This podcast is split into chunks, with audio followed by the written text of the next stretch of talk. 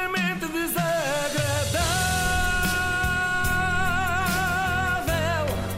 É mais forte do que eu. Se bem se lembram, ontem analisámos aqui o prós e contras, subordinado ao tema Rir é o melhor remédio. Juro que isto era o título, não, não fui eu que inventei.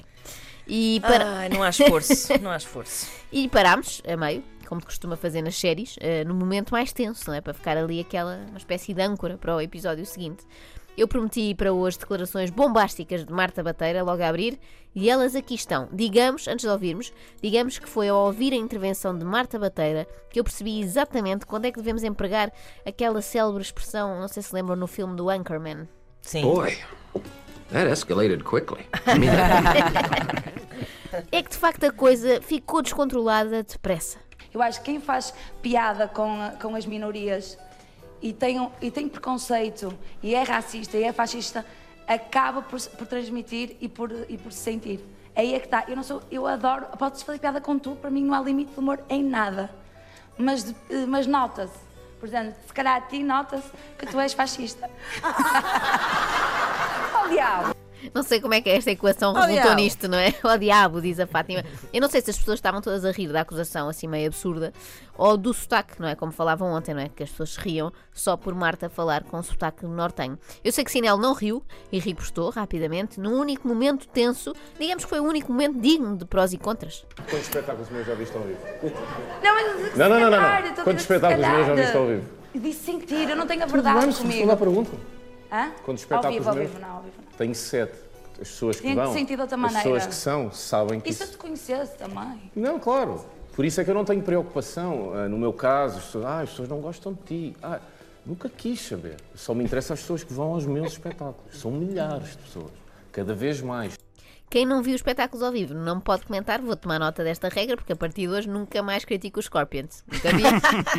Primeiro compro um bilhete, vou ver e depois sim falamos. Vai-me sair mais caro este novo método em 2019, mas vou fazer, está aqui já combinado. Eu cá acho que a Beatriz Gosta fez bem o trabalho de casa, porque no prós e contras é suposto preferir uns soundbites marcantes do género não se deve obrigar a criança a dar beijinhos às avózinhas, não é? Já ninguém se lembra do que é que se passou nesse programa dos beijinhos. Eu já nem sei qual era o tema, só retive mesmo isto. E daqui a muitos anos, quando se publicar o grande almanaque do prós e contras, lá estará esta acusação de Marta bater acordes, que é, segundo ela, uma espécie de Mussolini do humor. Esta semana recebi duas mensagens de dois rapazes que estavam a pensar matar e que foram ver um espetáculo meu. Eu tenho um beat sobre o suicídio, o que é uma derrota para mim, porque o beat incentiva ao suicídio. Então eles agora estão a dizer que já mudaram um bocado de ideias.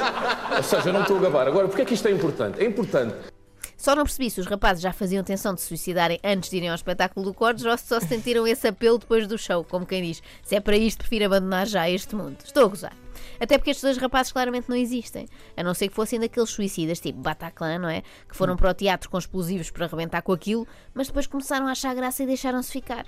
Até porque Sinel de Cordes tem bom repertório sobre ataques terroristas, como aquela que rezava assim. E o rezar não era uma piada, uma alusão a muçulmanos, nada que este atentado nos Estados Unidos seja uma lição para todos os homossexuais.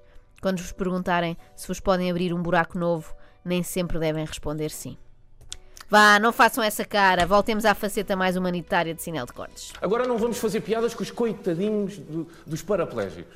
Então, ah, vocês estão-me a dizer que um rapaz como o Pedro não pode divertir-se. Olha, deixa-me um explicar quem é o Pedro. De- Deixa-me abrir um parênteses. Ok. O Jim Ah, mau timing. O Herman estragou tudo. Era suposto alguém perguntar quem é o Pedro, não é?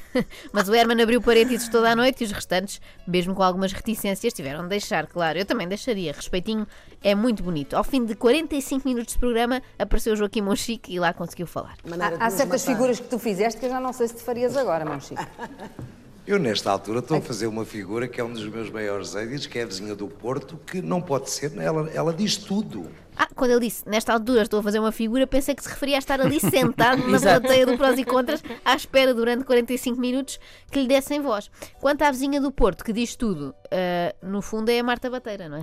O que é que hoje, qual é a matéria mais preciosa hoje para um humorista? Mariana, Ma- Marta, são os, os, eh, são a política, eh, são costumes, é o quê?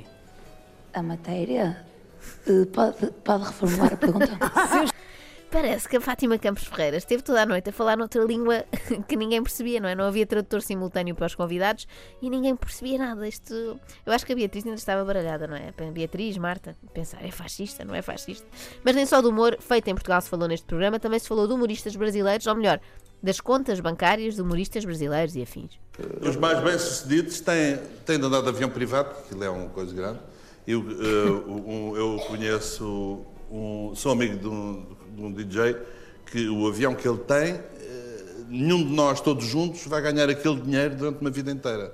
Portanto, a, a proporção do mercado é totalmente diferente. Claro, e pelo contrário, aqui, eh, Luís e, e Sinel Cortes, não é eh, bonito eh, um humorista, enfim, mostrar um, um carro de grande luxo, não sei. Não, Por que motivo, Fátima? não sei, Responda- Boa pergunta, Luís. Também não percebi. Bom, agora se me dão licença, eu tenho de ir, que o meu motorista já está a aquecer o motor do Lamborghini. Isto é uma péssima mentira, não é? Porque não é o típico carro para ter motorista, o Lamborghini, não é? Nem sei se tem espaço atrás.